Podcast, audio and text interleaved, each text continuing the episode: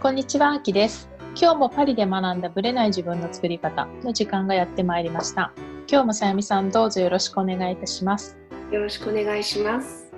またもやオンライン収録が続いています。はい。いつまで続くんでしょうか。えっ、と、今日はですね、まあ、これはフランスの、まあ、外出禁止ということは変わらないんですが、まあ、1日1時間までい1キロ範囲、半径1キロ範囲のはい外出が認められてますので、まあ、どうやって買い物をしてるかみたいな感じでちょっとお話をしたいなと思うんですけど外出禁止になってからどれぐらい出てます？その買い物とかそういう外出の私ね、ヒント。うん、1週目は結構毎日すごいお家の近くのちっちゃめのスーパーにはい、毎日ちょこちょこと買いに行ってました。あそうなんですね。うんうんうん外に出たかったの。うん、まあわかりますけどね。あのもう外出禁止になった途端に晴れたからね。晴れて気持ちいい日が続き始めたからね。1週目はまだねなんか出たかったなーみたいな感じがあってなるべくこう30分だけでもいいからちょこちょこと買いにうん行くようにしてたんですよ卵がないとか。うんなんですけど2週目はねもうドカッと買って、うんほとんど1週間に1回か2回？うん。でなぜかというとやっぱりフランスの状況だけではなくて、まあ、世界のいろんな状況がねこう耳に入ってくるようになっておそらくスーパーとかうん。あとは病院とか人のやっぱり集まるところで結局ね感染してるんじゃないかなっていう話を聞いてだってフランスもねあのずっとロックダウンっていうかあのいろんなお店もう閉鎖してますけれどもそれでも映ってるじゃないですかみんなに。はい。うんっていうことはなんかやっぱりどこかで人とのこう交わりうんがあるところでもらってるのかなと思うと病院か食料品店スーパーとかしかやっぱないと思うんですよ。はい。あとは公共の交通機関とか。なんであやっぱり人のいるところに行っちゃいけないやとちょっと2週目は思いもう買い物に頻度をすごい下げて1週間に、私は1回夫が1回で終わりました。なるほどね。で、品揃えはどう？品揃えがね1週目はまだ豊富だったんですよはい。のエリアは。だけど、だパスタだけはなくなってた。パスタはね、うちも全然変えてないですね、私も。パスタそんなに。で主人はそんなねあの炭水化物ばっかり取らないようにしろって言われて、うんなるべくお魚とかお肉とかを買うようにはしてたんですよ。卵とかねチーズとか。で2週目になるとそのあたりのタンパク質系が少なくなってきたんですよ。うん。それないですか、あきさんのエリやっぱり、あの、その2週目からマルシェがもう閉まることになっちゃったじゃないですか。ア。生鮮食品もね、あのほとんどなんか限られてきましたよね。でね、だからあのマルシェ、私直前に行けたんだけれども、あのマルシェ行ってなかったらもう多分瀕死っていう感じで、もうスーパーの魚はもう大したことないし、うんあとあの私たちご愛用のピカール冷凍食品も魚系が全然なくて困ってます。あの3週目の最初にガーに行ったんですけども、もはい。う魚系がない、本当にない。うん。で、お肉もステーキアッシュ、あの、うん。ミンチ肉ですよね。そうですね。うん。もうなんかね、チキンナゲットとかもないし、うんコールとかもないんですよ。うんみんなこう保存の効くものを買ってるんだなぁと。そうですね。いやだからね本当野菜系はそれでも結構まだ残ってるものもあったりしたんです。ねあの冷凍に関してはね。でもサラダとかそういうのはねやっぱスーパー行かなきゃダメだし今もうマルシェがなくなっちゃった以上。やっぱ限界があるのではしごしなきゃいけないんですよねスーパーを。私もはしごしました。ね、でおまけにやっぱり私あのカート？カートっていうのかな？ああいう caddie とかね。うん、あれを持って行ってますけど、うん、あのね1回でやっぱ買っちゃうじゃないですか。その毎日行けるわけじゃないし1週間にいっぺんにバーンと買うとはしごできないんですよ満帆になっちゃって。私ももう重くて重くて。そう。カートキャディプラスバッグ？そう。ショッピングバッグですよね。すごい重さですよ。そう。だからね結構行ったり来たりするからもう今日はこのモノプリの日今日はピカーの日みたいな感じで決めないと用途によって分けないと全部買い物が終わりませんよね。ねだからは男の子が2人でしょ？はい。見る量が1日丸1日やっぱりお家にいるわけじゃないですか。はいはい。それじゃなくてもすごい食べ盛りだと思うんですうよ。んうん。中学生2人でしょ？はいですよね。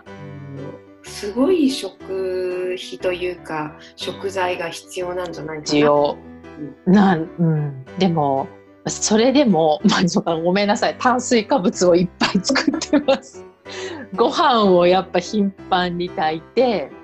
もうそのビオショップでお米を買い、男の子はねうん、もう必要かな。そうですね。だから、まあ、たまにパン屋さんに買いに行ってもらって夫に。で、まあ、それで食べたりするけど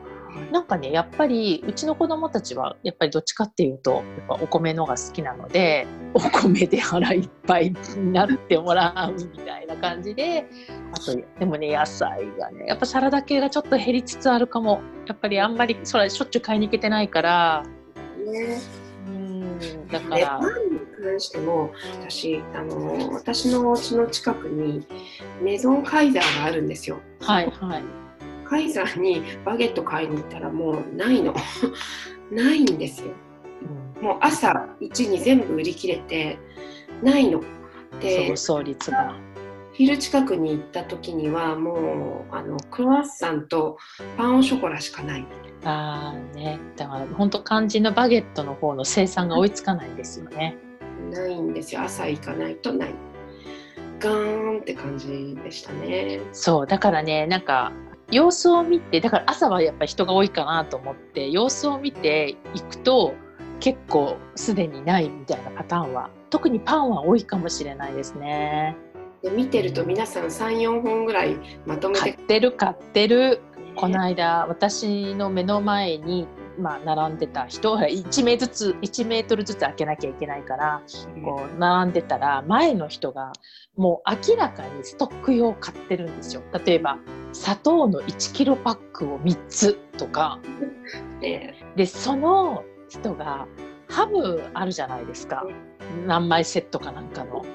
あれ8パック買ってたんですよ。8パックってすごくないですか？すごくない？でどどんなにこのどのぐらいの消費量でやるのかなと思ってて。で私は実際にハムのところ行ってるので知ってるんですけど私が行った時空だったのね。うん。ハムの。もう完全に空で。だけどトレッターみたいにうん。あのハムを直接切ってくれる人いるじゃないですか。あのコーナーのハム屋さんは空いててうちはそっちが好きだからそっちは空いてたからそこで買ったからよかったんだけどこの人買い占めたと思ったんですよね。で小麦粉3パックとかねもうなんかそういう感じを全部買っててこれが買い占めってやつかとかちょっと思いましたけどね。ちょっと世界共通ですうね。ーん今日でもハム8パックってってちょっと私は思っちゃいましたけど、まあ、こういう人がいるから空になるんだなっていうのも分かったし、うん。空いてるからきっとあのそれもフランスなんて農業国だし、うん。食料に関しては何も心配すること。そうそうなんですよ。そう。必ずだから逆に今言われてるのはスペインのものとかイタリアのものが入ってこなくなっちゃってるからちょっと高くてもフランスのものをみんな買うことになりうんで逆に言うとフランス産のものが売れるようになってるから、まあ、結果的にはフラン高くてもフランス産を応援することになってるので、まあ、環境的にね。だからうん、なんかもしかしたらそのスペイン産のいちごが来ないとかそういうのはあるけどでもなんか農業国である強みはやっぱりあるのかなとは思いましたね。ね、自給自足できるからね。うん、そういう意味では、危機に瀕した時うん、やっぱり大きいですね。うん。そういうね。だからまあね 買い占める人はいるかもしれないけどまあそういう意味では、うん、まあちゃんとスーパーも空いてるしそういうピカをうまく使って本当にそうですよ重宝してるけどもストックがないのはねちょっと今残念なんですけど。でやっぱり面白いなと思ったのはこういう時ってみんなやっぱ前菜とか野菜とか肉魚をメインに買うじゃないですか。だからねデザートコーナーが結構残ってる。残ってました？うん。と思った。だからやっぱり同じ冷凍するんでも優先順位がねやっぱデザートの方が低くなるんだなと思ったんですよね。なくてもねなんとかなんとか生きていけるじゃないですか。なんかほんと小麦粉とかあれば家でもケーキ作れるわけだしだったら、うん、それもありだと思うとあややっぱ前菜とかちゃんと野菜とか魚とか肉食べれる方がフランス人も大事なんだなっていうのをちょっとかんなんかそのストックを見ていろいろ感じましたけどね。うん。お買い物でこうみんなの食の思考がそう傾向がわかる。乗り物でね。わかる。だからまあこういうなんか緊急事態だからこそねお家の中でどういう食生活をするかってやっぱ家族ごとによって違うけどやっぱり、うん、私の前の人みたいに砂糖をあんな3パックもね買うって私にはちょっと考えられないんだけどやっぱりお家の食生活が見えますよねそういう。ですね。うん子供たちの食を見てても子供によってうちは全然違うので、うん、炭水化物たっぷり食べたい長女とかね、うん、炭水化物はいらないっていう次女とか、うん、あの炭水化物でしか生きてない長男とかね。それ我が家もね。だから大変よ合わせていくのは。そういう意味では好みをね一人一人の好みを。だからもう特に子供に関してはもうランチタイムのメニューがだんだんやっぱりネタがつき始めてきてね 繰り返してる。ね、うん、それはしょうがないんですけどね。もうでもだんだん、うん、最初は、まあ、バカンスみたいな感じでランチ作るかとか思ってたけどもだんだんもういいやみたいな感じになってきて。あの我が家はピカランチが多いです。あそうなんだ。ナゲットをチンしたりとか。ああ、なるほどね。コードンブルーをチンしたりとか。うちはアジアですね。焼きそば作ったり、餃子焼いたり。餃子は冷凍してあるやつなんですけど、あのアジアのスーパーで買ってるやつで。もうもうめ忙しい時はごめんご飯炊いて餃子みたいな感じになったりしますねランランチは、うん、餃子ぐらいだったら焼けるみたいななんかそういう感じでうまく乗り切ってますという感じでフランスの 外出禁止時の食生活についてお話ししました。それでは本編スタートです。はい、今回はまたドバイの美穂さんとお話をしたんですけども、今回はね、コーチングについてお話しさせていただいてます。でやっぱりね、今、まあ多分さゆみさんの周りでもいっぱいコーチング系の方をやっってる方も多いんじゃないかなと思うんですけど、うん、ますます増えてませんか、うん、多分まあこの時期だからどんどん増えてる感じもありますし、まあ、皆さんあのお家にこもってそう。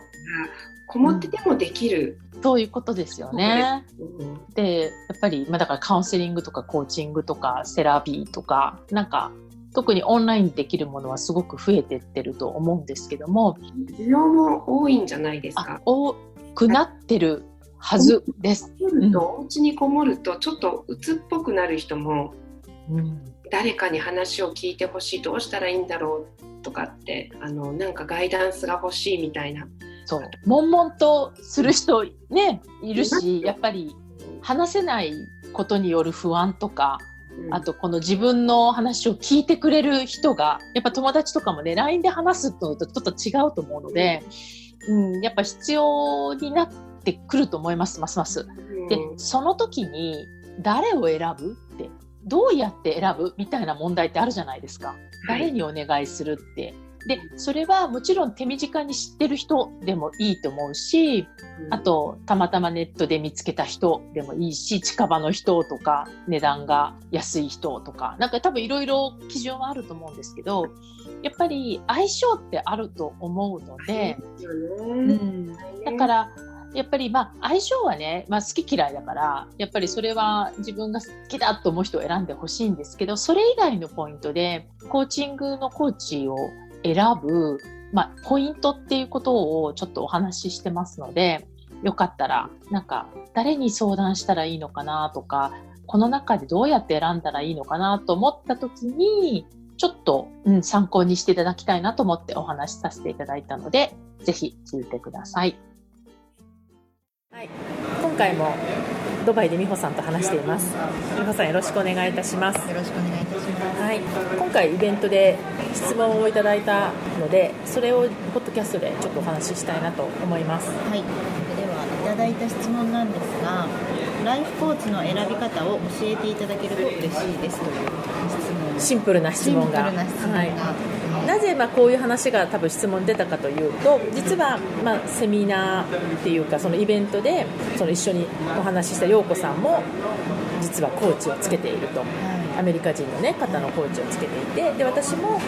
まあ、私自身もいますという話をしたので、まあ、どうやってあみんな結構いるんだみたいな感じで思われてじゃあどういう形で選んだらいいポイントを知りたいみたいな感じだと思うんですけど、まあ、考えたら美穂さんも選んでくれてるはずなので私を、美穂さんはどういう視点で選んだんですか？そうですね。私はコーチングっていうのはもともと知ってたんですけど、そのビジネスのためのコーチングだって最初は思ってて、はい。でもまあ実は、ね、い一般の方例えば私みたいな専業主婦でもできるんだっていうのを知った時に、まあ、いろんな方がいらして、まあ、Google とかでサーチするんですあ探したんですか？探したりもしてへいろんな方がやっぱりいらして、まあ、はいそういう方のブログを読み始めて、まあ、うん。そういうタイミングでたまたまあの Facebook のフィードでうん。アキさんのブログが流れてきてそこからまあ私は結構やっぱりコーチとして選びたい方っていうのは、その人の生き方とか考え方っていうのが、すごく自分が共感できる方がいいなって思ってたので、マキさんの場合は海外に住まれてたとか、留学経験があるとか、まあ、そしてもともとまあ心理学っていうのもやってらしてっていうその専門性とはい。海外に住んでるってことでまずビビッときて、あとはもうブログをかなり私読み込むタイプなので 読み込んだ。読み込んだマニアックに。あじゃあ結構過去のも読んだりしたんですか？すっごい遡ってへいろいろ知ってますとか言って。あそうなんですね。なるほど。はい、その中でやっぱりあこういう考え方をもとにいろんな人を世界中の人をサポートしてらっしゃるんだっていうのが分かったのでそういう意味で自分のちょっとライフスタイルともなんか近い近い。ところがあるなっていうのがあったのでそういう感じで選びました、ね、はい。そうやって選んだっていうことですね、はい。なるほど。ではじゃあ、まあ、ライフコーチの選び方っていう意味で、まあ、これコーチだけじゃなくってどういう視点でこれ相談相手も大事だと思っていて、私は誰に相談するかで変わると思ってるんですよ、だからその話として聞いてもらいたいっていう意味の友達ではなく、はい。なんか一緒に解決したいなとかっていう時は、結構相手を選ぶと思うんですねでこれ体験セッションでも言ってることをじゃあちょっとシェアをしたいんですけども例えば美穂さんがじゃあこれから起業したいと思ってます。でたまたまじゃあほらやっぱり身近な人から相談するじゃないですか。じゃああ A さんって友達に相談してみようと。で A さんが、まあ、比較的じゃあもう極端に言うと公務員でもうある意味安定な生活を送ってらっしゃるっていう人に私起業したいんだよねって言ったら相手はどういうふうに言われる可能性が高いですか？そうですね。やっぱりいや安定志向の方がいいんじゃない？とか、そんなことやってもリスク高いよって多分、反対というかネガティブな意見がもしかしたら多いかな、う。ん、ですよね、じゃあ別に B さんという方がいました。で B さんは実はもう起業しています。起業を経験されてる方で。で、まあ、そういう人に美穂さんが、えー私もちょっと起業し考えてるんですって言ったら相手は何て言うと思いますかやってみなよみたいな感じで。意外と自分がやってるから、うん。いいんじゃない？みたいな感じでっていうななりますよね、はい。で別に A さんがどういう答えするかとか B さんがどういうふうに言うかっていうことが実は問題ではなくて、うん。ここで言いたいのは誰に聞くかで答えが全く変わってしまうってことなんですよ。あつまりたまたま周りにいる人が反対っていう方になるとあ私のやってることって無謀なのかなって思っちゃうじゃないですか。でたまたまみんながやっちゃえやっちゃえみたいな感じだったら、私できるかもって思うじゃないですか。っていうことは誰に相談するかで答えが180度変わりその相談したものに私たちは影響を受けてしまうっていうことが一番のポイントなんですよ。影響は大きいです。ねるよね。受けますよね。で、まあ、極端な言い方をすると A の人もいれば B の人もいるから迷っちゃうわけじゃないですか、はい。こういいって言ってくれる人もいれば反対する人もいるわけで、ますます迷ってしまう。もうどうしようもなくなっちゃいますよね。ででその時に私はじゃあ誰に相談したらいいかっていうと例えば A みたいな人 B みたいな人ではなくって答えを教えてくれる人ではなくって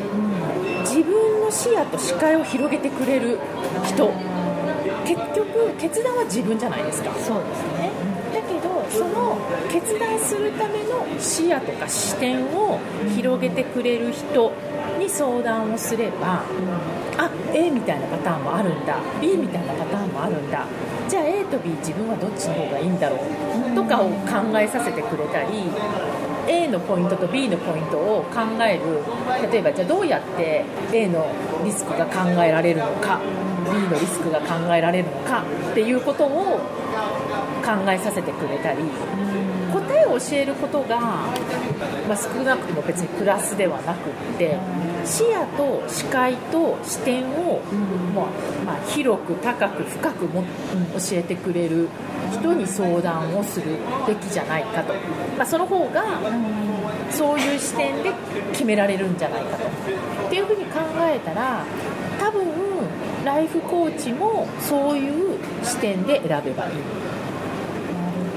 あとは相性だと思うんですよね。あーそうですね。やっぱり海外を一回も出たことがないあるいは住んだことがない人に例えば美穂さんみたいな海外を転々としてる人の悩みっていうのが多分実感として湧かないとかねやっぱそういう人よりは海外が分かってる人の方がいいなっていうのはまあ素直な気持ちだと思うのでそういう相性はもちろんあるとは思うし大事だと思うんですけどやっぱり答えを教えてくれるからとか私の理想の状態をその人が歩んでるからっていうのは一緒に過ごすっていう意味ではいいけれども、うん、コーチとして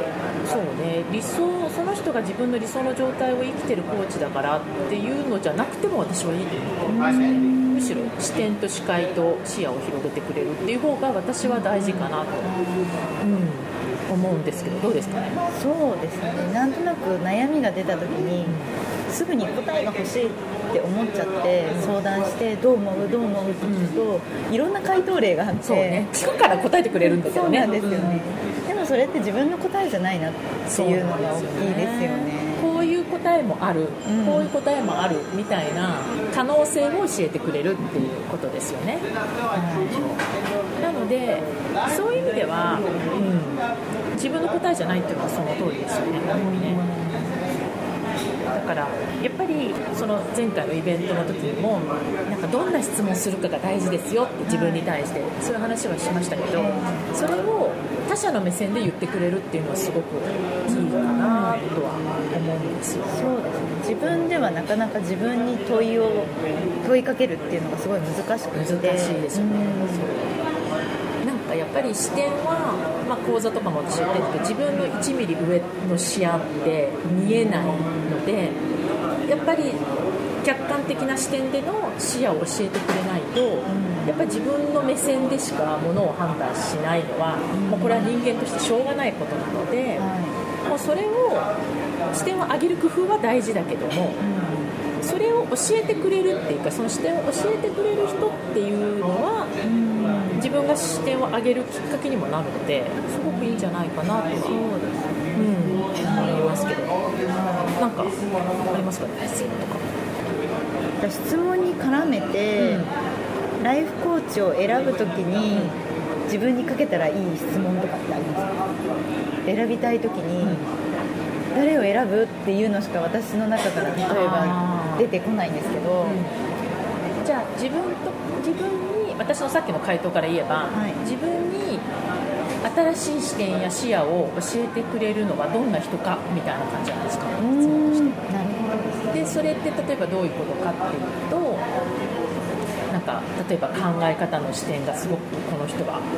高いなとかっていうのをこう例えばブログでも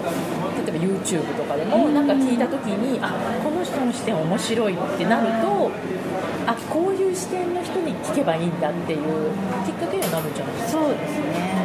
だから誰かっていきなり特定に入るとそうなんですよ、きついよね、うんいきなりそこから選べって言われるそうの探し探さなくっちゃになっちゃうので例えばどういう人って言った時に、うん。それって別にあどこどこの何々さんって面白いこと言うよなとか、ああのママ友さんと話すと結構なんかすっきりするよなとか、なんかそういう身近なところから全然考えてよくて。